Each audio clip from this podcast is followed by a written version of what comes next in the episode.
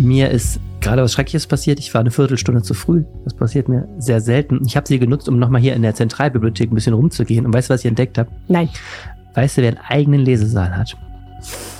Querdenker. Nee, die Juristen. Es gibt ausgerechnet für die feinen Herren und Damen Juristen einen eigenen juristischen Lesesaal. Also Krass. für Germanisten zum Beispiel habe ich den noch nicht gefunden. Und da sitzen die, und ich meine, es ist doch der einzige holzvertäfelte Saal dieser ganzen Bibliothek. Mir fällt dazu Folgendes ein. Ich habe ja jetzt ein Kind, wie äh, Hörer dieses Podcasts leider leid von der Erfahrung schon kennen. Und ich habe kennengelernt, wofür Kleinkindabteile in Zügen sind. Die sind nicht dafür da als besonderen Service für die Kleinkinder und oder die Eltern, sondern die sind da, um die Kleinkinder und die Eltern und ihren ganzen Siff abzusondern vom Rest der Ja. Fahrgäste, die ihre Ruhe haben möchten. So ähnlich wie Das diese, gebe ich dir mit. so ähnlich wie diese Hotel, Hotels, die nur Erwachsene nehmen. Ne? Die fand ich auch, finde ich, seit ich Kinder habe, finde ich die viel reizvoller. Es gibt auch Hotels, wo Ad- Adult Only steht. Bist du sicher, dass das nicht so Stundenhotels sind, Arne, die du jetzt meinst? Nee, nee, die gibt's auch in, nicht, die gibt's auch in nicht schmuddelig. Weißt du, was es in Südkorea gibt? Ich war ja mal in Südkorea eine Weile. Da gibt's Hotels, die sind wirklich äh, auch für Sex, glaube ich, hauptsächlich da. Und das sind so Themenhotels. Da, da sind die Räume so ausgestattet, zum Beispiel wie bei Alice in Wunderland oder so. Ja. Dann kannst du da so. Ähm, das, Das turnt einen dann an. weiß ich nicht. Ich hab- war noch nie, ich muss sagen, ich war nie in so einem Hotel. Ich habe mir das nur erzählen lassen. Aber ich vermute, es turnt jemand an. Vielleicht ist es auch einfach ein lustiger Zeitvertreib. Das Kind im Erwachsenen praktisch nimmt man dann mit ins Hotel. Wir sollten diesen Okay. Komplex schnell abschließen. Äh, ich hoffe, du bist gut ins neue Jahr gekommen. Kann ich klagen und selber? Ich habe geschlafen. Äh, es war sehr schön. Ah, Ja. also vorher hattest du auch angekündigt. Du hattest ja schon äh, mittags frohes neues Jahr gewünscht, praktischerweise. Ne? Mein Traum Silvester. Und wir sprechen heute im Podcast darüber, was 2022 in dieser schönen Stadt passieren kann. Die Redaktion hat ein bisschen in die Glaskugel geschaut und äh, du wirst das gleich zum Besten geben, was ihr dort erblickt habt. Spoiler, es geht nicht um Corona. Aus aktuellem Anlass sprechen wir über die äh, Querdenker-Demonstration, die für Samstag angekündigt ist. Die Stadt Düsseldorf hat erstmalig ein Verbot ausgesprochen, und zwar nicht für die Kundgebung, aber für den darauf eigentlich folgenden Protestzug. Und wir ordnen das mal ein und blicken auf die Klage, die zur Stunde, wir haben jetzt Freitagmorgen, vor dem Verwaltungsgericht entschieden wird. Düsseldorf will Sportstadt sein. Ähm, das ist eine ziemliche Gratwanderung, sagt unser RP-Sportchef Stefan Klüttermann und erklärt uns im Podcast, warum. Und dann hast du dich netterweise eines Themas angenommen, das ich vorgeschlagen hatte, weil mich das total interessiert. Es soll äh, in äh, Flingern Süd ein Wald entstehen auf einem heutigen Autoparkplatz. Und äh, ich finde das total spannend, diese Idee, Wald mitten in die schmuddelige Innenstadt zu bringen. Genau, ich war mal da und ich habe außerdem mal mit einer Stadt telefoniert, in der es schon ein ähnliches Projekt gab. Und wir haben das Wetter vom Wetterstruxi für euch. Mein Name ist Helene Pawlitzki und ich sitze im Studio mit Arne Lieb. Ihr habt Folge 187 dieses Podcasts und der Rhein steht bei hochwasserverdächtigen 6,42 Meter. Rheinpegel. Der Düsseldorf-Podcast der Rheinischen Post. Ja, hat ganz schön geregnet, ne? Bedenkt man gar nicht, aber ist ja auch logisch. Herzlich willkommen im Rheinpegel-Podcast, äh, wieder mal aus der wunderbaren Zentralbibliothek der schönen Stadt Düsseldorf. Mein Name ist Helene Pawlitzki, ich kümmere mich bei der Rheinischen Post um die Podcasts. Mein Name ist Arne Lieb, ich bin stellvertretender Leiter der Düsseldorfer Lokalredaktion. Und wir sprechen in diesem Podcast jede Woche über die wichtigsten Dinge, die Düsseldorf bewegen. Und äh, eine Sache, die die Menschen in Düsseldorf sehr bewegt hat, war augenscheinlich unser Jahresrückblick, der rekordverdächtige Downloadzahlen hat. Ich weiß nicht wieso, aber Tausende und Tausende Menschen haben diesen Jahresrückblick gehört oder zumindest angefangen, ihn zu hören. und dann wahrscheinlich schnell den Nerv wieder aufgegeben. Wir machen nur noch Rückblicke. Wir machen jetzt einfach Ende Januar machen wir, was ist im Januar in Düsseldorf passiert. Und dann machen wir Das ist keine schlechte Idee. der Rückblickspodcast. Wahrscheinlich ist das so technisch, also Wer wollte sich eigentlich an dieses Jahr zurückerinnern? Ich bin so froh, dass es vorbei ist. Oder? Tja, keine Ahnung. Vielleicht ist es einfach so eine Horrorshow gewesen. So. Ja, so ist genau wie, diese, Ah, so ein nein, True, nein. wie diese True Crime Podcasts. die Geh so nicht, laufen. schau nicht in diese Tür, da ist der Mörder. so ungefähr. Ja, also vielen Dank, falls ihr an diesem Podcast hängen geblieben seid als neue Hörer. Wir freuen uns wahnsinnig, dass ihr dabei seid. Und ich würde sagen, dann sprechen wir kurz einmal über die Aktualität. An diesem Samstag ist eine Demonstration geplant geworden. Ich weiß gar nicht, nennen Sie es immer noch Demonstration? Sie es Spaziergang? Sie nennen es äh, auch gerne Spaziergang. Äh, in diesem Fall weiß ich jetzt das Wording nicht. Es geht gegen äh, Impfzwang. Ähm, das ist diesmal ein NRW-weiter Aufruf. Es gibt eine ähm, unheimliche Häufung an diesen äh, Demonstrationen, die angemeldet werden aus diesem Querdenker-Corona-Rebellen-Umfeld. Ich bin da in äh, einschlägigen Telegram-Gruppen auch immer in- informiert, gut informiert und stelle fest, ein Teil der Taktik dieser Bewegung ist ja momentan möglichst immer da zu sein. Also die wollten sich auf dem Weihnachtsmarkt verabreden, darüber laufen, immer mit diesem, die nennen es dann immer Spaziergang und ich habe bei Telegram auch die Befürchtung, einige Leute glauben auch wirklich, dass ein Spaziergang was anderes als eine Demonstration ist. Ist natürlich, rechtlich ist das eine Demonstration, wenn man sich trifft und geht gemeinsam spazieren mit Bannern durch die Stadt. Das ist ja eigentlich die Definition einer, einer Demonstration. Und auch wenn man das Kindergeburtstag, der Spaziergang oder sowas nennt, ist es natürlich eine Demonstration. Aber so, das Wording jetzt in der Szene ist immer Spaziergang momentan und äh, das gibt eine, äh, eine Vielzahl an Veranstaltungen und momentan auch einen steigenden Zulauf eindeutig. Ähm, die Bewegung selbst hat das Gefühl, sie ist da jetzt eine Massenbewegung geworden. Da wäre ich jetzt noch sehr vorsichtig, aber es sind einige tausend Leute, die da kommen. Und ähm, jetzt eben für Samstag gibt es einen NRW-weiten Aufruf, wo man eben auch die Hoffnung hat, da innerhalb dieser Querdenkenbewegung, dass das äh, nochmal ein größeres Signal äh, politisches wird. Aber in Düsseldorf wird es nicht dazu kommen. Doch, so halb. Also das Problem ist halt, ähm, das sind Demonstrationen, die sich gegen die Corona-Schutzmaßnahmen richten, wo Leute dabei sind, die die Gefahr durch Corona bezweifeln oder die Politik ablehnen oder die Einschränkungen, die die Politik deshalb trifft, ablehnen. Entsprechend ist natürlich das Durchsetzen von oder das Umsetzen der Schutzmaßnahmen wie Maskenpflicht und Abstand da immer ein heikles Thema. Es laufen da immer viele Leute ohne Maske mit, eindeutig. Es werden keine Abstände eingehalten. Und ähm, das ist lange ziemlich hingenommen worden von, von Polizei und von der Stadt Düsseldorf, die da federführend eben ist. Die beiden hängen ja immer zusammen. Polizei begleitet Demonstrationen, Stadt ist für diese Hygieneauflagen zuständig. Und jetzt hat sich das Ganze gedreht und ähm, gestern wurde verkündet von der Stadt Düsseldorf, man, dass man versucht eben da ähm, jetzt äh, einen Teil einzuschränken. Es soll eine Kundgebung weiterhin geben auf dem Johannes-Raub-Platz, also vom Landtag am, am Samstagnachmittag, aber der darauf geplante, darauf folgende geplante Demonstrationszug durch die Innenstadt, der natürlich auch immer zu den Verkehrsbehinderungen führt und das ist, was die Leute auch immer mehr nervt an Demonstrationen, der ist eben untersagt mit der Begründung, dort könne man ähm, die Regeln des, der, des Hygiene, der Anti-Corona-Hygiene eben schlechter noch umsetzen und da wäre die Gefahr, dass da massenhafte Infektionen gibt. Mhm. Du sagst, der die Leute mehr nervt, der Teil, aber natürlich auch der Teil, der mehr Aufmerksamkeit erregt genau. und dementsprechend wahrscheinlich auch der Teil ist, den die Organisatoren sich mehr wünschen würden. Wir sind ja als, wir sind ja in Düsseldorf die äh, Demo-Hauptstadt von NRW, weil wir Landeshauptstadt sind mit einem gewaltigen Aufkommen von Demonstrationen, auch vielen, die deutlich größer sind noch als diese Querdenker und alle wollen natürlich immer über die Köhe und total gerne am Hauptbahnhof vorbeiziehen, weil du legst natürlich alles lahm und wirst wahrgenommen. Mhm. Es gab ja mal diese Versuche, auch teilweise erfolgreich große Demonstrationen auf die Rheinwiesen zu verlegen, ähm, gerichtlich oder mit in Absprache mit den Veranstaltern. Das gab es bei den Kurden, das gab es auch mal bei einer Querdenker-Demo. Das ist natürlich dann für die für die Veranstalter weniger reizvoll. Wenn du da auf der Oberkasseler Rheinwiese stehst, stehst du zwar keinem im Weg, was natürlich total nett ist für die anderen, aber es kriegt auch keiner so richtig mit. Ne? Und deswegen mhm. alle wollen immer daherziehen und ähm, das gibt immer wieder diese Diskussion, weil das äh, natürlich gerade an Samstagnachmittagen jetzt im Advent äh, zum Beispiel, wenn viele Leute in die Stadt strömen, zu wahnsinnigen Staus führt. Wie fest steht denn jetzt die Entscheidung, dass es nur die Kundgebung geben wird und nicht den Zug? Ähm, also man muss da schon gucken. Es ist das erste Mal, dass sowas verfügt wird und das kann auch gerechtlich immer schief gehen. Also die ähm, gestern wurde eben angekündigt von diesem Düsseldorfer Bündnis, die nennen sich in Düsseldorf momentan äh, inzwischen außerparlamentarische Opposition, also wie zu besten Rudi Dutschke Zeiten, weil sie eben versuchen jetzt den, den Eindruck eines großen Zusammenschlusses von Gruppen da auch zu erwecken. Ich kann jetzt nicht bei jedem Einzelnen sagen, wer da jetzt äh, hintersteckt und diese, auf diesem, in diesem APO-Telegram-Kanal wurde eben gestern Abend angekündigt, dass die ähm, dagegen klagen vor dem Verwaltungsgericht. Da haben heute Morgen auch die Bestätigung, dass das auch passiert ist. Man will sowohl gegen die Auflage ähm, 3G klagen, die da ist, ähm, als auch eben gegen das Verbot dieses Demonstrationszuges, weil man das anders sieht. Und das ist ähm, juristisch heikel, weil ähm, ich erinnere mich, wir hatten vor ein paar Jahren ja mal so einen Düsseldorfer Pegida-Ableger, Dügida, der sich sehr schnell zu so einem rechtsradikalen Szenetreffen entwickelt hat. Und da hat ähm, damals die Stadt auch versucht, das einzuschränken. Natürlich nicht mit Begründung Hygiene, das war damals noch kein Thema. Aber es ich habe damals gelernt, es ist natürlich die Versammlungsfreiheit und die Meinungsfreiheit sind grundgesetzlich geschützte sehr hohe Güter. Und ähm, wenn es da zu so einer Abwägung vor Gericht kommt, kann es auch immer sein, dass, dass das Gericht da sagt, äh, das ist die Stadt Düsseldorf zu weit gegangen, das ist nicht vernünftig begründet. Also ich halte es nicht für nicht unwahrscheinlich, dass das heute Nachmittag noch gekippt wird. Mhm.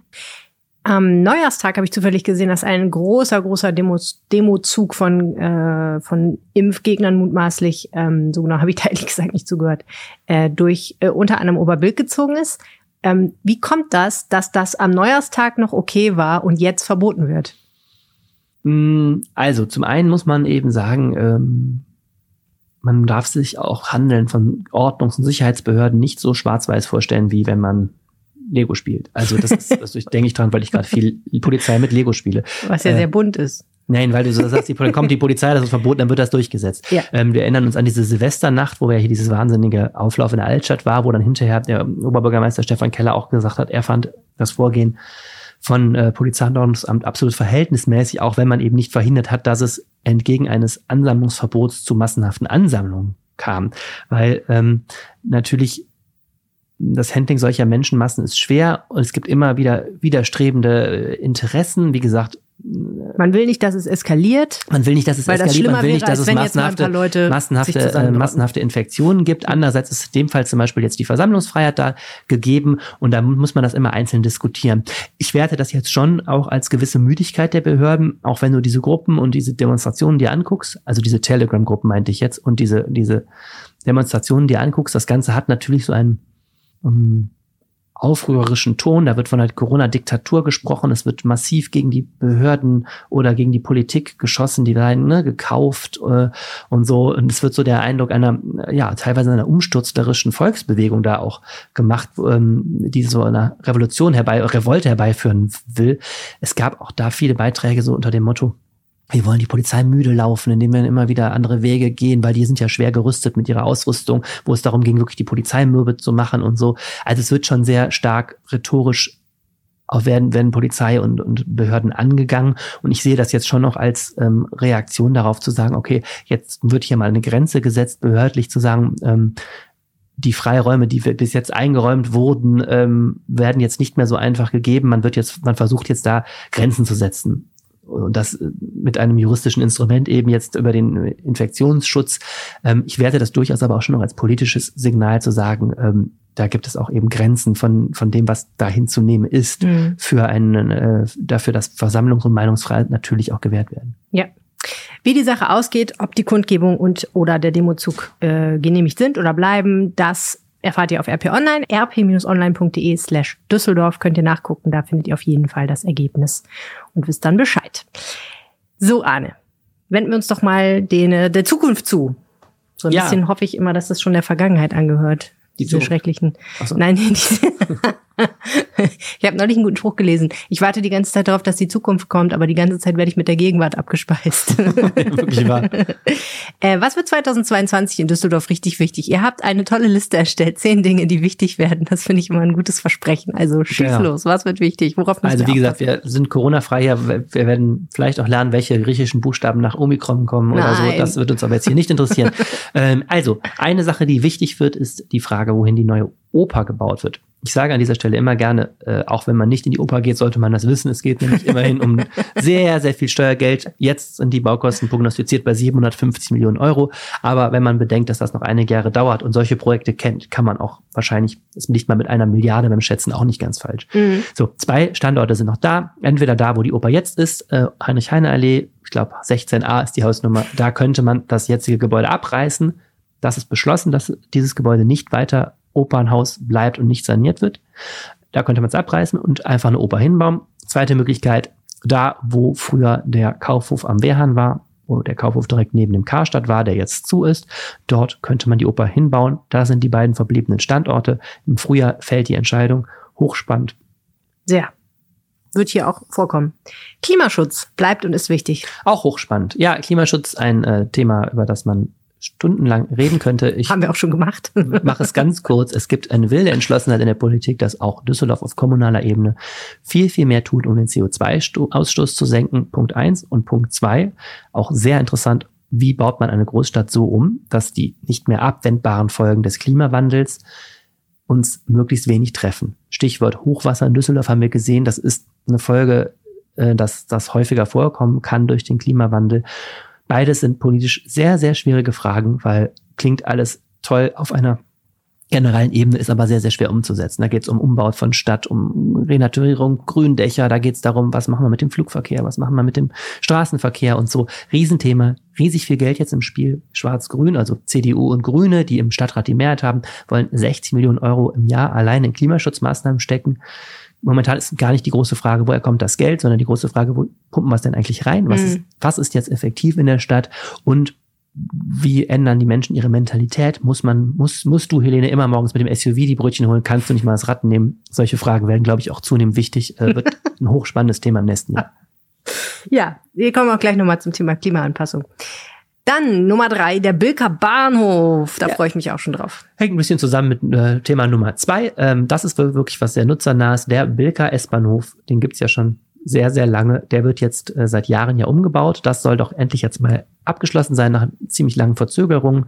Und die tolle Folge ist, dass dort auch Regionalexpresse halten können. Hm. Das ist uns Düsseldorfern, so nicht in umliegende Städte pendeln, relativ egal, aber interessant für die Menschen aus umliegenden Städten, die in Düsseldorf arbeiten. Denn sie können morgens mal endlich nicht mehr bis zum Hauptbahnhof fahren, sondern direkt in Bilk aussteigen mit dem Hm. RE und dort dann in die Wehrlinie umsteigen, die ja am Hauptbahnhof gar nicht fährt. Und beispielsweise, wenn du, ich sag jetzt mal, aus Gräfenbräusch kommst und an der Uniklinik arbeitest oder so, ist das, glaube ich, total attraktiv. Dann kannst du da umsteigen und ein bisschen weiter Richtung Süden fahren Ja. oder so. Also Es ist auch immer so deprimierend, finde ich, wenn man mit einem Zug in eine Stadt fährt und man fährt an dem Punkt vorbei, Ja, wo man eigentlich total. hin will und dann muss man wieder zurückfahren. Also das soll auf bestimmten Strecken große Ersparnis bringen. Ein sehr sinnvolles Projekt, endlich fertig. Sehr schön. So, Nummer vier, da fühle ich Kann mich ich ehrlich nicht sehen, weil du auf die Seite auf Nummer Ja, das erzähle ich dir jetzt.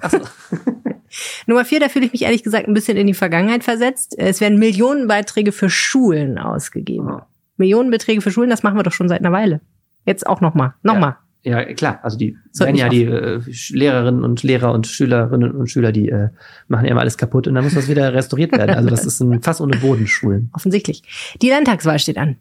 Ja, 15. Mai ist es soweit. Ähm, ist äh, erstmal kein lokales Thema, aber natürlich spannend, weil ähm, erstens, das ist dann immer so ein bisschen insiderisch. Natürlich geht es da um persönliche Karrieren, die dort enden oder beginnen. Das ist immer sehr spannend, wenn man in dem politischen Raum unterwegs ist. Und äh, natürlich auch immer um so eine Standortbestimmung. Äh, man sieht ja auch immer, wo die das Herz der Großstädter gerade schlägt. Also zuletzt war es ja mit deutlichen Steigerungen der Grünen verbunden.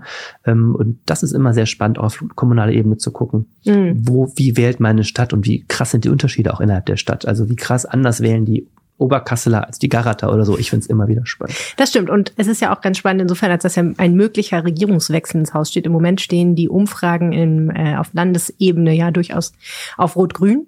Und äh, da könnte Düsseldorf natürlich durchaus auch ein bisschen eine Rolle spielen, weil ja hier wirklich sehr grün gewählt wird zum Beispiel. Das könnte ja durchaus spannend werden, glaube ich. Ne?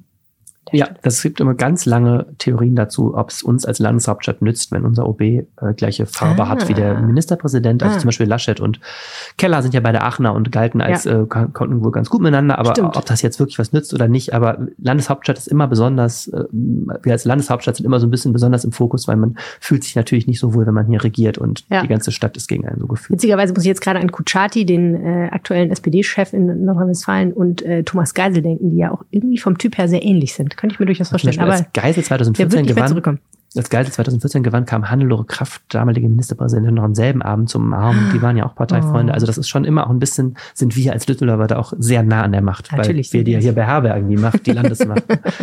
Das Karschhaus wird zum KDW, Kaufhaus des Westens. ja, das ist zumindest Baustart. Also es ist noch nicht fertig. Das ist eine sehr, sehr interessante, ähm, interessanter Umbau, den Leute alle bemerken werden. Das äh, Karschhaus am Eingang der Flinger Straße, beliebtes, altes, schönes Kaufhaus. Äh, Da sollte jetzt ein KDW rein, also Kaufhaus des Westens. Man kennt das aus Berlin, so eine Luxuskaufhaus, wo man Südfrüchte und andere tolle Dinge kriegt und ähm, noble Taschen und was weiß ich. Gibt's ja alles in Düsseldorf noch nicht. Genau, also Dinge, die Düsseldorfern bis jetzt uns Dringend Düsseldorfern echt fern sind. Ja. Und Endlich. nein, Quatsch, umgekehrt gesagt, sagt, Düsseldorf ist, Bananen. Düsseldorf ist einer der Luxus ähm, Einkaufsstandorte Deutschlands und diese, diese Marke Kaufhaus des Westens, die gehört eben dem Kaufhof Karstadt Kon- Konzern und das, die wollen das jetzt als Edelmarke ausbauen. Da kriegen wir eins. Dafür Mhm. wird das Karschhaus umgebaut. Das ist erstmal so nicht so interessant. Interessant ist, dass der Platz davor, dieser Heineplatz, dieses komische Ding mit diesem komischen Musikpavillon und dieser, dieser, äh, dieser komischen Wabenstruktur, in der immer die Wohnungslosen sitzen, wird komplett umgebaut. Verkehr wird da weggenommen, dass man mit dem Autoverkehr anders fährt. Ich will das jetzt gar nicht so vertiefen, aber mehr Grün, mehr Platz und ein super umstrittene Idee. Ähm, Das Karschhaus wünscht sich, also der Eigentümer des Karschhauses wünscht sich einen unterirdischen Eingang ins Karschhaus. Deswegen wird auf diesem Platz ein, die offizielle Bezeichnung ist Lichthof, die äh, inoffizielle ist Loch. Äh, der, die SPD hat schon ein Drecksloch gesprochen. Oh. Ein im Innenhof gebaut. Also das ist immer die Diskussion, wenn jetzt das Karschhaus zu ist und da ist auf so einem Platz am Eingang der Altstadt abends so ein Loch. Ne, wer kennt solche Ja, ja, Diskussionen ja. aus dem Bonner Loch oder sowas? Ähm, Ja, ja. Und da wird eine sehr interessante Diskussion. Also das geht jetzt los, kann man erleben dieses Jahr, die Bauarbeit zumindest. äh, ja, ich meine, jetzt sitzen da Wohnungslose, da werden ja wahrscheinlich auch Wohnungslose sitzen. Das ist ja vielleicht noch ein anderes Problem, als ob da jetzt ein Loch ist oder nicht. Ähm, Nummer sieben, die Theodor-Heuss-Brücke, der Theodor-Heuss-Brücke droht der Abriss. Das allerdings klingt nach einer etwas größeren Operation am offenen Herzen. Ja, es wird teuer. Also das ist in jedem Fall Stauig wird mal auch. wieder teuer. Und das ist das Zweite. Also die Theodor-Heuss-Brücke ist ähm, Dieses Jahr? Wird entschieden dieses Jahr. Die Theodor-Heuss-Brücke ist von 1957 und es gibt echt interessante Zahlen, wie wenig Autos damals darüber fuhren und wie so im Laufe der Jahrzehnte die Zahl der Autos gestiegen ist. Also Ja. es ist auf ein Vielfaches ähm, der Autoverkehr angewachsen im Vergleich Vor allem zu die dem, LKWs sind das Problem. für das sie damals gebaut wurde. Und Die die sind LKWs, schweinschwer. genau. Und das Problem ist, diese Brücke gibt altersgemäß ähm, den Geist auf. Das haben wir in Deutschland gerade insgesamt das Problem in der Nachkriegszeit, vor allem Wirtschaftswunderzeit. In 50ern sind sehr, sehr viele prägende Infrastrukturbauwerke gebaut worden, weil damals eben der Verkehr so ausgebaut wurde. War die sind jetzt, kaputt. kannst ja ausrechnen, 65 Jahre alt oder so drei, 64 Jahre alt und ähm, dementsprechend marode. Und für den Schwerlastverkehr ist die Theodorsbrücke ja schon seit Jahren gesperrt, also schwere Lkw sollen schon nicht drüber fahren, aber sie ist eben eine, oder das ist die bedeutendste Autoachse, die wir in der Stadt haben, vom linksrheinischen rüber und dann weiter bis zum Mörsenbrucher Ei führt ja die, die Strecke. Da sind übrigens noch einige andere Bauwerke auf dem Weg marode. Und ja, jetzt ist die Frage, kann man dieses wunderschöne Ding äh, noch restaurieren? Ich sage wunderschön, weil es ist ja historisch eine die erste Schrägseilbrücke Deutschlands, aber es ist vor allem auch so eine, ich finde diese Reihenbrücken sind sowas, das lieben die Leute, ne? Fotomotiv, Ah. jeder kennt die Reihenbrücke. Ja. Tun wir uns das an, die nochmal zu restaurieren, machen wir was schickes Neues hin und wie du sagst, in jedem Fall, stell dir vor, diese Brücke wird gesperrt und wenn du so eine Brücke neu baust oder ertüchtigst, machst du das auch nicht in vier Hm. Wochen, dann äh, haben wir hier ein Verkehrschaos Deluxe. Also das wird ein, ein Riesenthema. Okay, freuen wir uns sehr drauf. Ähm, Nummer acht. Es wird wieder mehr Großveranstaltungen geben. Ich meine, das ist jetzt kein Kunststück. Es gab 2020 ja und 2021 quasi wenig, keine Großveranstaltung. Ich äh, verweise auf meine eingangs äh, erwähnten, äh, eingangs äh, getroffenen Kommentare zu Corona. Also man weiß es nicht. Wir haben letztes Jahr auch schon gesagt, die Großveranstaltungen kehren zurück und dann ging das so bis März, Block, Ja. Block, Block. Es ne? sind auf jeden Fall viele Konzerte geplant, habe ich gesehen. Es wollen alle, wieder- also Rammstein und Rammstein versucht jetzt im dritten Versuch in Düsseldorf Ja. Konzerte zu geben. Toten Hosen sind am Toten Start, Hosen, Pink. Äh, du hast äh, Pink, genau, äh, im Winter, die sind ja schon wieder alle abgeblasen, was so Indoor war, von Bonnie Tyler bis irgendwas. Hm. Ähm, aber ja, ich meine auch sowas Frankreich-Fest, Japan-Tag, Rheinkirmes. Rheinkirmes. Alle wollen sie wieder da sein, alle haben Termine gemacht, Marathon und ähm, Ich lege mich fest. Dieses Jahr schaffen sie eine Rheinkirmes. Irgendwie machen sie das. Die lassen die nicht nochmal ausfallen. ja, das Irgendeine ist ja, Sorte Ich finde es schon krass, dass man auch rechnet, wenn man überlegt, wir gehen jetzt ins dritte Jahr, ne? Und jetzt zwei Jahre keine Kirmes. Ne? Mhm. Das ist schon krass. super also ist krass. auch da sind Strukturen, äh, da werden Ich auch weiß gar nicht mehr, wie das geht, Kirmes. Da werden auch Strukturen, ja, geht mir auch so, da Was werden auch Strukturen so zerstört. Ich weiß gar nicht, ob die Leute noch alle da sind. Nee, die kommen alle wieder. Das ist zwei Jahre sind nix, aber die werden dieses Jahr auf jeden Fall irgendwas werden sie machen. Ich weiß gar nicht, wie das ging. Ich, wahrscheinlich übergebe ich mich bei der ersten Achterbahnabfahrt oder so. Nein, Quatsch. Aber das ist so, also wollen wir mal positiv sein. Äh, das kehrt zurück. Ähm, wir haben die erste Absage mit der Messe Boot ja leider schon für dieses Jahr. Aber sagen wir mal, wenn Omikron durch ist, äh, ich recht kalkuliere so gefühlt wie letztes Jahr mit ungefähr nach Ostern und danach wird das, Welt, das Oh Leben besser, bis dann. Zumindest bis dann Herbst ist. Apropos Großveranstaltungen, äh, Nummer 9, der Rosenmontagszug äh, findet nicht am Rosenmontag statt.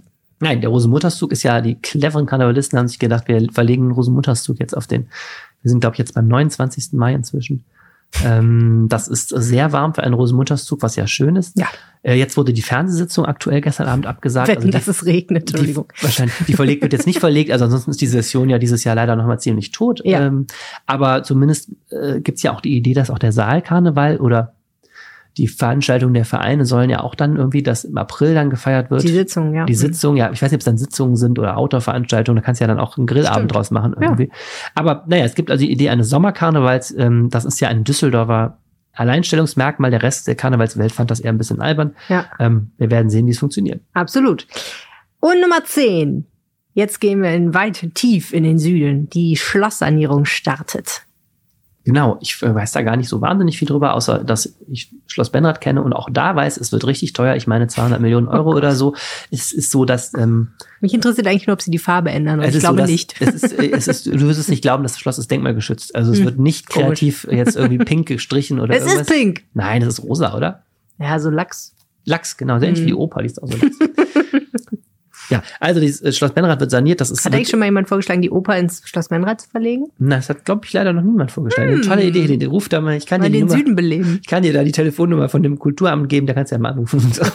vorstellen. Nein, aber ähm, die kriegen bestimmt täglich Anrufe mit irgendwelchen guten Ideen. Ja, okay. Wir kriegen auch, ja, wir kriegen auch ständig Mails von Leuten mit guten Ideen. Also es sind ja auch, es sind ja auch 30 Standorte geprüft worden. Es gab ja wirklich viele interessante Ideen. Aber jedenfalls das Schloss ist die gute Nachricht, bleibt da, wo es ist, in Benrad. Ah. Und es wird auch weiterhin ungefähr so aussehen, aber dann natürlich ein bisschen frischer. Und das ist ein Riesending, weil Denkmalschutz und weil viele Nebengebäude und viele Fragen und so. Es wird jetzt begonnen dieses Jahr und es ist toll, dass das Geld dafür gekommen ist. Das war ein ziemlicher Kampf weil es gibt viele schöne Schlösser in Deutschland. Schön, dass Düsseldorf es bekommen hat. Jetzt schön für Düsseldorf. ähm, naja, und das ist klar eine unserer Sehenswürdigkeiten und auch wie die Schrägseilbrücke, Theodor-Heuss-Brücke, eine unserer identifikationsstiftenden Punkte. Stimmt. Und da geht's los. Sehr viele Japaner, die das mal fotografieren jedes Jahr. Du hast gesagt, Düsseldorf ist Demo-Hauptstadt. Düsseldorf ist außerdem Landeshauptstadt. Ich habe mal neulich unter der Dusche versucht, mir zu überlegen, was für Etiketten äh, Düsseldorf noch hat. Düsseldorf ist fahrradfreundliche Stadt, das ist Nummer drei. Was noch? Irgendwas mit Klima gab's doch auch noch, oder? Will ich mir sein. Wir, wir wollen Klimahauptstadt werden. Wir wollen Klimahauptstadt werden, was immer das heißt. Wir okay. sind Stau, wir sind eben zur, kürzlich zur Stauhauptstadt Stau äh, gekürt worden in einer, ja. einer Datenanalyse. Das ist das erste negative Attribut. Ja, und Sportstadt. Ja, Sportstadt. Ja, wobei das ist ja, es ist ähnlich wie der fahrradfreundlichen Stadt. Düsseldorf hat sich einfach irgendwann Sportstadt genannt. Das ist ja so ein offizieller Claim. Das ist so wie, wir wurden ja auch ja. mal irgendwann einfach durch, ich glaube, da ist man so ein Verein beigetreten, dürfen uns fahrradfreundliche Stadt nennen. Das war ja immer so ein ja. Running Gag. Ja, der Aber Haken an diesen Sachen ist ja, man nennt sich selber so, weil man damit ja auch einen gewissen Anspruch verbindet und so. Das ist ja Marketing letztendlich. Das Problem ist, wenn du das dann nicht einlöst, dann zeigen alle mit dem Finger auf dich. Ich weiß mal gar nicht, ob das so schlau ist, sich so viele Attribute zu geben. Das ist ein Problem. Das ist auch in Düsseldorfer, ähm, es ist etwas besser geworden. Es war immer ein Düsseldorfer Kernproblem, dass man auch immer mindestens in der internationalen Top-Liga überall mitspielen musste mhm. und ähm, wollte. Und das ist natürlich bei Kulturstadt Stadt, wird ja, auch Ja, eben gesagt. auch Kulturstadt, mhm. genau, Kulturstadt auch. Und das ist natürlich immer die Frage, kann man überall Modestadt. Mo richtig, ich, Modestadt Düsseldorf, guck mal. Das recht. ja, wir können alles. Düsseldorf ist so eine Stadt, ist sehr vielfältig. Abgefahren, ja. Ja, aber das Problem ist halt wirklich, ne, du, wie willst du das alles einlösen? Irgendwo kommt immer was zu kurz. Und genau in diese Wunde legt unser Kollege Stefan Klüttermann im folgenden Gespräch seinen Finger. Herzlich willkommen im Rheinpegel-Podcast, Stefan Klüttermann. Hallo. Düsseldorf schmückt sich ja schon seit längerem mit dem Etikett Sportstadt. Ist das zu Recht? Ja, ich denke schon, ähm, denn einerseits ist Düsseldorf eine Stadt, in der äh, Topsport geboten wird und Breitensport eine große Rolle spielt. Und äh, man kommt nicht drum herum äh, zu bemerken, dass die Stadt einiges unternimmt, aktiv, um äh, noch mehr Topsport oder regelmäßig Topsport in der Stadt bieten zu können und damit auch quasi die Außendarstellung ein bisschen zu bestreiten. Also insofern würde ich sagen, es ist nicht äh, so, dass man sich als Sportstadt schmückt und da steckt eigentlich gar nichts hinter. Wenn ich in die Vergangenheit schaue, dann fällt mir natürlich als erstes die Tour de France ein. Was gibt's noch für Beispiele für große Events? Naja, man hatte zwischenzeitlich äh, so ein bisschen den spaßigen Satz mal gesagt, ähm, äh, bis auf Sackhüpf-EM war dann jetzt auch alles oder wird alles geholt in, mit Blick auf die Olympischen Spiele 2032. Das tut der ganzen Sache natürlich Unrecht. Aber äh, wir hatten verschiedene Sachen. Also Tour de France ist der große Aufhänger, hast du gesagt. Wir hatten die Triathlon-EM hier, wir hatten die Fecht-EM in den Messerhallen. Ähm, nächstes Jahr, äh, nee, nicht, nächstes Jahr ist übertrieben, 2024 ähm, findet die Handball-EM hier statt, die Fußball-EM gastiert hier. Äh, Düsseldorf ist Teil der Universiade 2025. Also man findet quasi fast auf jedes Jahr bezogen irgendein Top-Event. Wir haben die, die äh, Invictus Games 2023 von Prince Harry initiiert, die kriegsversehrten Spiele. Also da ist äh, regelmäßig was in der Stadt los, wo man sagt, hoppla, das hat nicht jede Stadt zu bieten. Hm. Aber du findest trotzdem, es steht nicht alles zum aller, allerbesten mit der Sportstadt Düsseldorf. Ja, ja ob ich's finde, aber man hört so zwischen den Zeilen, dass es äh, vielleicht ein kleiner Konflikt droht, weil natürlich nicht alle finden, höher, schneller, weiter ist der beste Weg. Also wir holen aktiv ähm, externe Sportevents in die Stadt. Wir laden Vereine wie den Handball-Bundesligisten Bergischer HC ein. Macht doch eure Topspiele bei uns und nicht mehr in Solingen und Wuppertal. Oder wir äh, sind natürlich sehr davon angetan, dass Rheinfire, der Football Club, äh, reaktiviert wird. Wer da natürlich nicht von so begeistert sind, sind die Platzhirsche. Also nennen wir sie mal Fortuna, DEG mit Abstrichen Borussia Düsseldorf, die natürlich jetzt schon so den Kuchen unter sich aufteilen der Sportfans äh, in Düsseldorf, die dann auch äh, in Nicht-Corona-Zeiten in Anführungsstrichen in die Stadien und die Hallen sollen. Wenn da jetzt immer neue Player dazukommen, hält sich auf deren Seite natürlich die Begeisterung verständlicherweise ein bisschen in Grenzen, weil der Kuchen halt durch mehr geteilt werden muss. Ja, auf den Punkt können wir vielleicht gleich nochmal zurückkommen. Äh, vielleicht einmal ganz kurz nochmal zurück zum Thema Rheinfire. Kannst du das nochmal erklären? Das sagte mir gar nichts. Da geht's ja um Football, glaube ich, ne? Also Rheinfire ist ja, man kann drüber streiten, aber ich würde sagen, ein etablierter äh, Düsseldorfer Player in Sachen Sport in den 90ern und 2000, äh, 2000ern, als der erste Football-Hype so äh, auch in Europa eine Liga zusammengeschweißt hat, da war Ryan Fire einer der großen Konstanten, dann hatte sich das Thema zwischenzeitlich erledigt. Und jetzt gibt es seit letztem Jahr eine neue europäische Football-Liga, die European League of Football, hat ihre erste Saison gespielt, hat das Finale in Düsseldorf in der Arena gespielt. Und jetzt kommt zur zweiten Saison äh, neue Vereine hinzu, unter anderem wird Rheinfire reaktiviert, ähm, auch unter diesem Label, ja, und wird dann quasi an dieser Liga wieder teilnehmen. Also es gibt wieder, äh, wenn man so will, ähm, äh, europäischen Erstliga-Football in Düsseldorf, aber dabei soll es ja nicht bleiben. Denn äh, auch wie der, wie der Oberbürgermeister gesagt hat, man will ja Deutschlands Football-Hauptstadt werden. Und das wird man nicht nur durch Rheinfire, sondern die äh, amerikanische Profiliga, die N äh, NFL, die ja alles ja bestimmt wird, Football in der Welt groß macht, hat schon angekündigt, ja, wir werden auch demnächst reguläre Saisonspiele in Deutschland abhalten. In England macht man das schon, in London. Und es stehen nur noch drei ähm, drei äh, Orte zur Auswahl, an denen das stattfinden wird. München, Frankfurt oder eben Düsseldorf. Und wer von den dreien sich durchsetzen wird, wird sich Mitte Februar entscheiden. Dann will die NFL das bekannt geben am Rande des Super Bowls. Also wenn Düsseldorf auch da den Zuschlag bekommt, dann hat man auch noch äh, reguläre äh, Footballspiele der NFL da, plus Rheinfeier. Ja, da kommt einiges an Football zusammen und äh, nimmt äh, einen Platz ein auf dem vorhandenen äh, Markt. Genau, das hattest du ja gerade schon angesprochen, dass die Platzhirsche, die Fortuna oder DEG damit nicht so zufrieden sein können. Was ist denn das knappe Gut, worum sie sich streiten müssen mit den anderen? Ne, es gibt, ähm, sagen wir mal, vielleicht zwei knappe Güter. Bei Fortuna ist es ja so, Fortuna ist ja Hauptmieter in der Arena, aber natürlich sieht man sich vom Standing her nicht als Hauptmieter, sondern als der Nutzer der Arena. So, Punkt. Da, äh, die Arena steht da, damit Fortuna sein Heimspiele macht. De facto aber Hauptmieter. Jetzt hatten wir in den letzten Jahren ja schon den KfC Uerdingen als quasi Untermieter, Zweitmieter, wie auch immer, ähm, der dann auch seine Heimspiele da austragen musste, weil das eigene Stadion nicht in der, äh, im, im Zustand war. Da war Fortuna schon immer nicht begeistert, so nach dem Motto, wenn zwei Teams den Rasen da ramponieren, dann äh, leidet da unsere Qualität drunter und wir sind nicht wirklich begeistert, wenn da auch andere Spiele stattfinden. So, das ist der eine Punkt. Das kann man ja verstehen. Das kann man durchaus verstehen. Äh, man kann sich äh, durchaus als, als Laie vorstellen, dass ein Rasen schneller hinüber ist, äh, wenn äh, zwei Mannschaften da den beackern. Äh, jede Woche quasi im wechselnden Heimspiel, nicht nur alle zwei Wochen. Und so ein neuer Rasen und ein Rasenaustausch kostet ja auch einfach Geld. Der knackigere Punkt ist allerdings die, das Thema, was in Düsseldorf ein leidiges ist, wenn man vor allen Dingen mit, äh, mit der DEG spricht, ist Sponsorensuche, Sponsorenfrage. Wo finde ich Unternehmen, die bereit sind, ihr Geldsäckel aufzumachen, um Vereine wie die DEG oder Borussia Düsseldorf oder wen auch immer zu unterstützen. Und da sagen die DEG-Vertreter ganz klar schon, es ist seit Jahren gleich schwierig, Sponsoren zu finden. Und dieses Problem wird dann auch Rheinfire haben. Und dieses Problem haben auch die Baskets, die zum Beispiel Damen-Basketball-Bundesliga spielen. So, oder wir haben äh, Borussia Düsseldorf, Tischtennis-Bundesliga ist. Also, obwohl Düsseldorf ja eigentlich eine finanziell potente Stadt ist, äh, sind die Rückmeldungen äh, aus dem vorhandenen Spitzensport die, dass es sehr schwer ist, ähm, Sponsoren aus der großen Mittelschicht äh, zu gewinnen, die dauerhaft und langfristig als Partner für den Spitzensport hier in den Vereinen zur Verfügung stehen. Klar, und wenn das jetzt keine Vereine sind, die in der Fußball-Bundesliga spielen, dann ist es auch ein relativ lokales Geschäft, diese Sponsoren zu finden. Ja, genau. Fußball-Bundesliga schlä schlägt als Image-Träger für Werbetreibende natürlich alles und dann kommt erstmal lange, lange, lange nichts. Ähm, und das ist auch so ein bisschen das Problem. Und hinzu kommt natürlich, wenn du dir ausmalst, du bist ein Verein, der hier vor Ort ist, wie die DEG zum Beispiel, und du weißt aus der Erfahrung, ist mühsames Klinkenputzen überhaupt die Sponsorengelder zusammenzukriegen, die dir eine weitere Saison sichern dann guckst du unweigerlich, und die anderen Vereine machen es auch, und da guckt auch der Breitensport genau hin, wofür gibt denn dann die Stadt Geld aus, um Sportstadt zu sein? Also, die, du hast am Anfang von Tour de France geredet. Tour de France war ja nach der Tour de France hier noch ein Riesenthema, als es dann darum ging, wie teuer war denn nun der Tour de France-Start hier, ja? Und der war ja anscheinend teurer als eigentlich kalkuliert.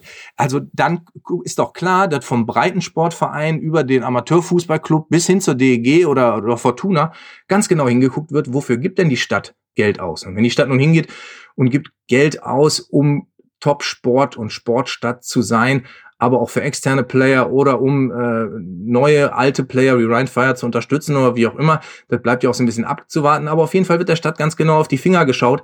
Und in dem Punkt bin ich halt äh, der Meinung, dass es ein ganz sensibles Thema ist zu sagen, ja, Sportstadt, schönes Image, nachvollziehbar, sie tun auch was dafür, aber ein Sportstadt-Image funktioniert halt auch nur über die gesamte Breite des Sports vom Breiten- und Amateur- und Jugendsport bis zum absoluten Spitzensport. Und da muss man halt gucken, dass man sich auf keiner Seite angreifbar macht. Ja, und man kann jeden Euro nur einmal ausgeben. Ne? Also insofern alles, was jetzt in Großevents fließt, fließt dann vielleicht nicht in die Breitensportförderung. Was müsste denn passieren, damit es gut läuft in Düsseldorf? Ja, ich glaube, der erste Schritt ist ein Bewusstsein dafür. Äh, das, glaube ich, ist in der Stadt auch vorhanden. Und es wird halt auch zu messen sein, zu sagen, also ihr gebt auf der einen Seite ähm, Geld aus, um Topsport-Events zu organisieren. Dann gucken wir uns doch mal an, wie viel Geld gebt ihr denn im Jahr aus, um Sporthallen zu sanieren, um Schwimmbäder zu sanieren, um äh, öffentliche Sportinfrastruktur aufrechtzuerhalten, dass auch der große Breitensport stattfinden kann. Und wenn man das gegeneinander hält, müsste es eigentlich im Sinne der Stadt sein, ähm, um sich nicht angreifbar zu machen, dass man von allen Seiten sagt, na gut, ihr macht in der einen, auf der einen Stelle was, aber auf der anderen auch. Und insofern ist alles okay. Da darf halt keine Schieflage entstehen. Und ähm, ich, ich glaube, das wird halt das Wichtigste sein, sich dessen immer bewusst zu sein und nicht irgendwann zu sagen, komm, wir machen jetzt erstmal wichtig ist, dass wir jetzt hier Fußball-EM, Handball-EM haben und das schmückt uns so sehr vom Werbewirt. Ähm, auf der einen Seite ist genauso, genauso wichtig, die, die Turnhalle in Garat äh, oder, oder wo auch immer zu, zu sanieren, äh, die vielleicht in der Außenwirkung nicht ganz so populär ist, aber eben zu dem, was man als Sportstadt sein will, genauso seinen Teil dazu beiträgt. Da braucht es ja auch starke Vereine, die dann eben auch den Mund aufmachen und sagen, hey, hallo, wir sind auch noch da. Ja, genau, starke Vereine. Ich meine, es ist natürlich ein einfacheres ähm, für Herrn Röttgermann als Fortuna-Boss mal über die Medien kundzutun, dass er nicht ganz so damit einverstanden ist, äh, wenn da jede Menge Nebenmieter in der Arena noch sich breit machen. Aber muss natürlich auch der organisierte Amateur- und Breitensport auch mal sagen, wenn er das Gefühl hat, hoppla, da tut sich nicht genug und wir fühlen uns ein bisschen äh, in die zweite Reihe versetzt, äh, in dem, was wir Sportstadt nennen und wir wollen in dieser Sportstadt auch vorkommen. Stefan Glittermann, ganz herzlichen Dank. Danke und gerne. Hast du eigentlich dieses Jahr auch so Vorsätze zum Thema Sport? So von wegen, ich will jeden Tag ins Fitnessstudio gehen oder ich will immer mit dem Fahrrad zur Arbeit fahren? Ähm, ja, mit dem Fahrrad zur Arbeit fahren hat sich ja erstmal erledigt, solange ich noch im Homeoffice bin. Das in der Tat war immer ein, ein wichtiger Teil meiner äh, täglichen Routine, weil das ist ja immerhin, also man denkt nicht, dass man da Sport macht, aber es ist ja immerhin schon mal eine Stunde, halbe Stunde bis Stunde, die man Fahrrad fährt, ist ja auch schon mal nicht ganz schlecht. Ich wollte mit dem Joggen mal anfangen. in den letzten Monaten ist es etwas eingeschlafen. Ich bin, ich bin äh, wild motiviert. Das Wetter war einfach auch sehr Ja, schlecht. ja, ja. Ich habe auch, also es hat ziemlich gezwickt auch im einen Fuß. Ja, da muss man eine Schokoladenpudding-Packung drauflegen. Ja, morgens geht besser. auch. Also in den Schuh oder was? Auf den Fuß. Ich nee. habe mich, äh, hab mich schon oder mal, in den Bauch. Ich habe mich zum Thema Joggen über die Weihnachtstage schon mal eingelesen. Hier, guck mal. Am besten ist immer, man bestellt sich erstmal schön neue Schuhe. ja, genau. Nee, bei mir sind die Schuhe, die fassen so gut. Ich habe bei mir ist immer eher die Überlegung, kaufe ich mir jetzt noch eine neue Jogginguhr. Und die andere, die kann auch schon, kann auch schon messen, wie langsam ich bin. Die, was könnte, soll die andere neue mehr können? Ne? Das ist die Marktlücke. Eine Jogginguhr, die einem besser rechnet, als man ist. Das muss es doch geben. So wie Spiegel, die einen schlanker machen. Aber die Zeit ist ja vorbei, wo die Leute immer so angebermäßig ihre Joggingrunden bei Facebook gepostet haben. Oh. Da stand 10 Kilometer in 28 Minuten oder so. Du dachtest, okay, da müsste man eine App geben, die das erfindet für einen. Der hat doch nie Scooter genommen. Damit war er ziemlich langsam unterwegs. Ja, ähm, wie finden wir jetzt eine Überleitung zum nächsten Keine. Thema? Ich habe einen Spaziergang gemacht. ja, okay, das coole Thema Wald. Was für eine geile Idee. Äh, ein äh, Parkplatz Schmuddeling, ich sag heute immer Schmuddeling, einen dreckigen Parkplatz im ähm, Flingern Süd zu nehmen und da einen Wald hinzubauen. Was für eine tolle Idee. Was hast eine du rausgefunden? Pass auf, also erstmal muss man ja wissen, wie man da hinkommt. Wenn man von Oberbilk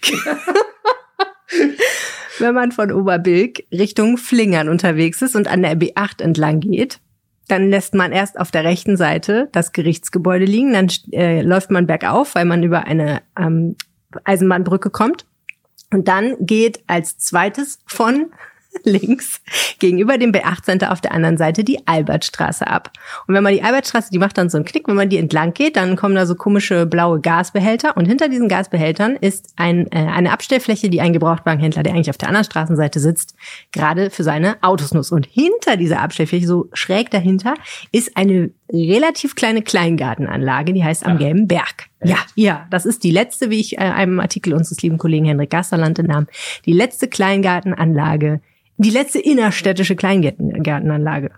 Was immer das heißt. Ja, alles andere liegt dann mehr so am Rand offensichtlich. Ah. Keine Ahnung. Naja, die ist nicht so groß, glaube ich. Ich habe mir jetzt mal auf Google Maps angeguckt. Aber jedenfalls davor ist halt so ein Parkplatz, so ganz wie man es kennt, mit einem Bauzaun drumrum und Kies und so. Und da stehen halt Autos drauf. Und rum, rundrum ist auch, also ist eine Tankstelle und ein Suzuki-Händler und so. Also alles total gewerbegebietig.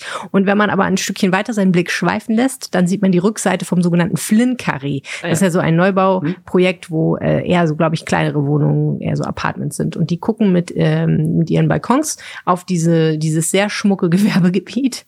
Nein, es ist leider überhaupt nicht schmuck. Es ist wirklich eine Gegend, wo man, wenn man noch ein bisschen weiterläuft, auch feststellt, man muss äh, die Straßenbäume ein bisschen suchen, die dann sehr verkümmert zwischen den hohen Häusern stehen und sich nicht sehr wohlfühlen offensichtlich. Ich gut, es ist auch Winter und kalt. Aber jedenfalls an dieser Stelle, und das ist wirklich eigentlich ein Hammer, soll nach Ansicht der Stadt ein Wald entstehen.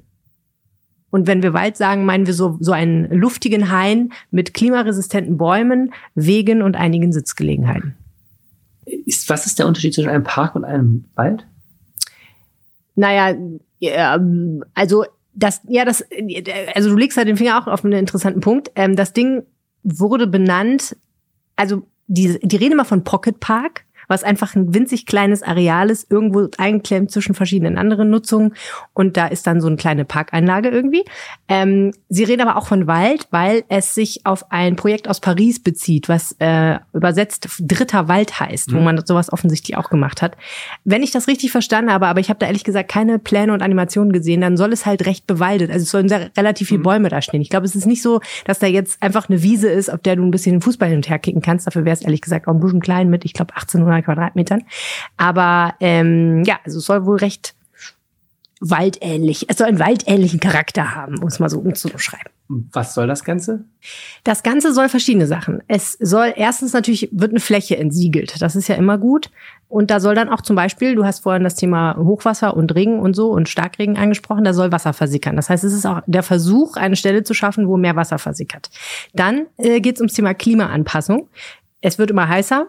Und gerade dort an dieser Stelle wird es sehr, sehr heiß, weil das einfach eine ziemliche Betoninsel ist. Diese ganze, das ganze, eigentlich der ganze Stadtteil, muss man sagen, ist ja Diese relativ ganze- intensiv Der bebaut. ganze Automeile höher Weg ist komplett Genau. auf dieser Klimakarte Ja, im das ist ja da Bereich. genau auf der anderen Seite. Sinn Mhm. Genau, aber auch wenn du da weitergehst, ne, dann da kommen ähm, ja Straßen, Straßen, Straßen, Häuser, Häuser, Häuser und dazwischen fährt eine Straßenbahn. Also es ist alles nicht zur Abkühlung geeignet. Genau. Und also es soll eben zusammen mit dieser Kleingartenanlage ein bisschen ein Areal schaffen, was darunter kühlt an der Stelle.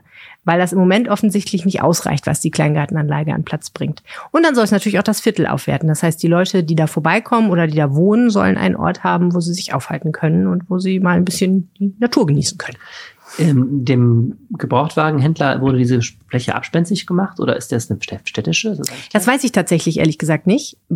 Ich vermute mal, dass ja, also wird ihm abspenstig gemacht. Ich bin sicher, er wird da nicht irgendwie brutal vertrieben. Aber ja, also er wird die auf jeden Fall verlieren. Es ist so, dass der Gebrauchwarenhändler, wenn ich das richtig verstanden habe, auf der anderen Seite auch noch ein Areal Ja. hat. Also ich weiß nicht, ob der da komplett verschwindet. Es ist aber auf jeden Fall so, dass dieses Gewerbegebiet langsam in ein Wohngebiet umgewandelt werden soll oder im, im Begriff Mhm. ist sozusagen. Das ist jetzt im Moment ja eher eine Mischnutzung.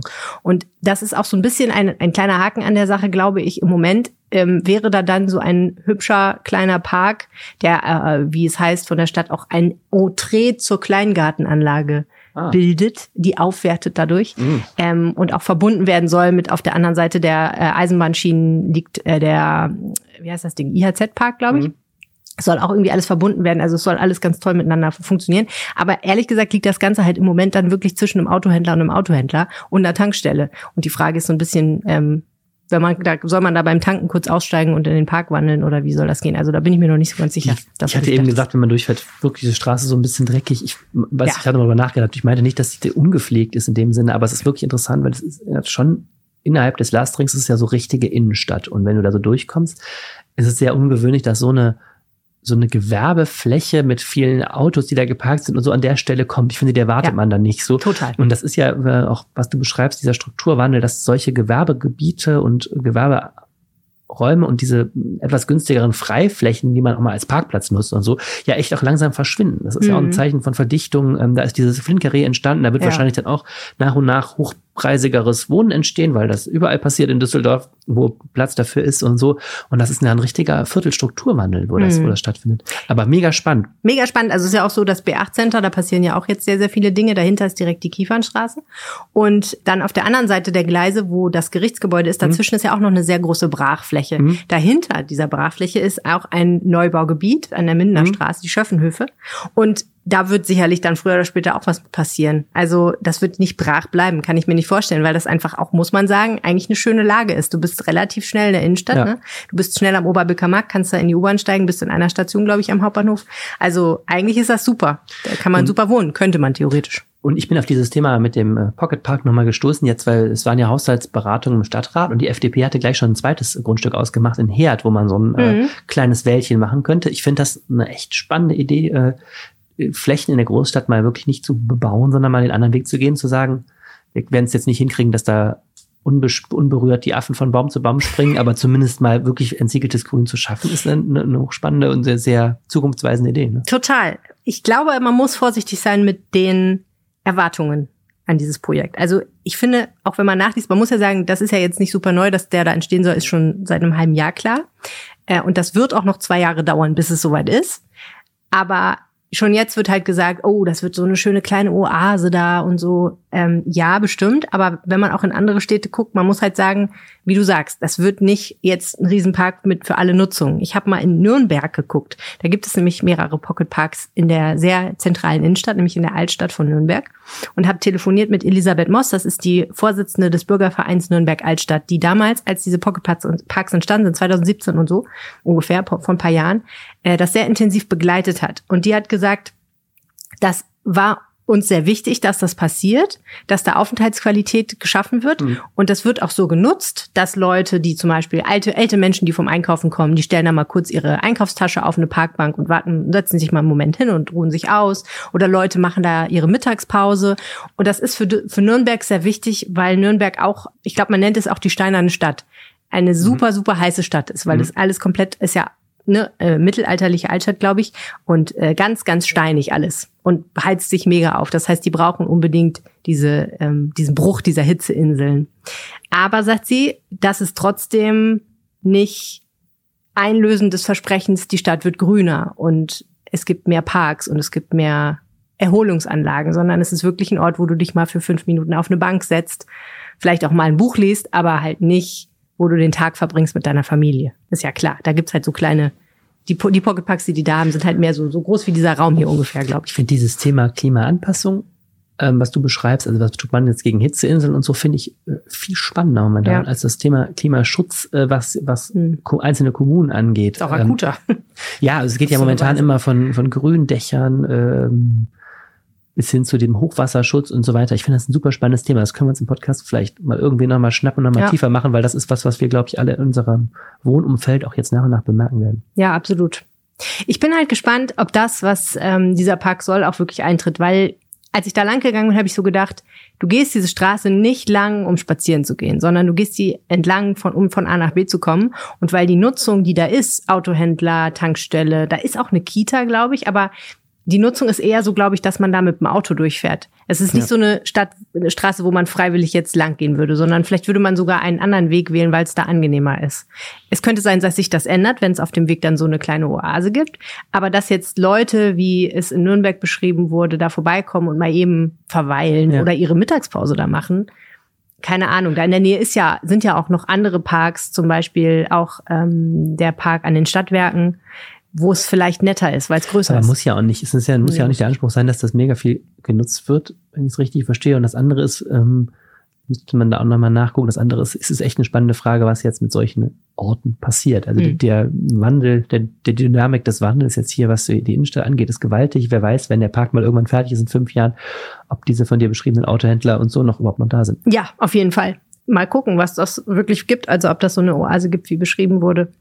Und man muss ja auch bedenken, das muss auch nachhaltig gepflegt werden. Ne? Also mhm. ähm, einfacher ist es natürlich, da einen Parkplatz zu haben, weil dann musst du nicht so viel machen. Wie ja, ich habe das Gefühl, auch wenn ich in die Stadt gehe, das ist die Überlegung, die viele Leute bei ihren Vorgärten auch haben. Wenn man den einfach mit Fliesen auslegt, dann braucht man nicht so viel zu pflegen. so sieht's aus. Na gut, das war der Rheinpegel für diese Woche. Wir haben jetzt noch ein kleines Bonbon für euch, nämlich das Wetter vom Wetterstruxi. ein letztes Mal so ein bisschen Action, was das Wetter betrifft, vor der großen Ruhe in der kommenden Woche. Und damit grüße ich euch ganz herzlich zum Wochenendwetter und natürlich auch ein frohes, neues und vor allem gesundes Jahr. Der Samstag bringt uns erstmal wechselnde Bewölkung zum Beginn. Es wird so ab und zu mal längere sonnige Abschnitte gegeben. Äh, die Wolken sind aber nach wie vor relativ zahlreich unterwegs. Mittags ist es dann bereits wieder bedeckt und dann zieht auch so gegen 16 Uhr ungefähr schon neuer Regen auf und dieser wird dann bis Sonntag früh anhalten. Temperaturen liegen morgens bei 2 Grad, können dann im Nachmittagsverlauf dann bis zu 5 Grad ansteigen. Die Nacht dann zum Sonntag ist dann relativ regnerisch. Hier kommen so in etwa 15 Liter pro Quadratmeter zusammen. Das ist dann doch schon relativ ordentlich für so etwa 12 bis 14 Stunden Regendauer. Und es ist relativ ruppig die Nacht da. Also die, die Böen reichen so bis maximal 50 Kilometer die Stunde und dementsprechend pfeift es dann oder rappelt es dann schon mal gerade so an äh, Jalousien, die draußen hängen. Der Sonntag ist relativ dicht bewölkt. Ähm, es wird so rund um den Nachmittag mal aufreißen, was den Himmel betrifft. So richtig sonnig wird es zwar nicht, aber das ist halt eben in Nachgang einer Wetterfront klart es zwischendurch auch schon mal kurz auf. Temperaturen bei 5 bis 6 Grad, der Wind ist weiterhin spürbar, nimmt aber leicht ab. Und dann noch der Trend für die nächste Woche. Ich habe es im Intro schon angekündigt, es wird sich eine Hochdruckbrücke aufbauen. Das heißt, wir werden äh, in relativ ruhige Fahrwasser kommen. Der Regen wird sich komplett zurückziehen und die Temperaturen sind erst noch relativ kalt, sodass wir auch Nachtfrost haben werden. Wird dann im Verlauf der zweiten Wochenhälfte werden die Temperaturen dann wieder ansteigen Wobei sich das dann aufgrund von Invasion gar nicht so richtig bei uns durchsetzen wird. Deswegen alles ziemlich grau in grau. Und dann zu guter Letzt noch ein kleiner Hinweis in eigener Sache. Es gibt mittlerweile meinen Wetterdienst auch ähm, ja, per Homepage zu erreichen oder beziehungsweise hauptsächlich per Homepage zu erreichen. Das heißt, für alle die, die kein Facebook haben und unbedingt meinen Wetterprognosen folgen möchten, www.jensstrux zusammengeschrieben.blog da seid ihr ganz, ganz herzlich eingeladen und ich freue mich, wenn ich euch da begrüßen kann. Also in diesem Sinne, euch eine schöne Woche und wir hören uns nächste Woche wieder. Ciao, ciao. Wenn ihr uns etwas sagen wollt, zum Beispiel, wie euch dieser Podcast gefallen hat oder wo ihr auch einen Pocket Park haben wollt, dann äh, schreibt uns doch zum Beispiel eine E-Mail an rheinpegel.rheinische-post.de. Oder ihr könnt uns auch auf Twitter erreichen. Äh, mein Name ist Helene Pawlitzki und Arnes Name ist Arne, aber auf Twitter heißt er Arne Lieb. Aber dein Name ist Helene Pawlitzki? Ja, offiziell eingetragen jetzt. Wir äh, sehen uns nächste Woche. Äh, nee, wir sehen uns überhaupt nicht. Wir hören uns nächste Woche. wir sind echt in großen Form, genau. Dann äh, hoffentlich nicht betrunken. Macht's gut. Tschüss. Tschüss. Mehr im Netz. Alle Nachrichten aus der Landeshauptstadt findet ihr auf rp-online.de/düsseldorf.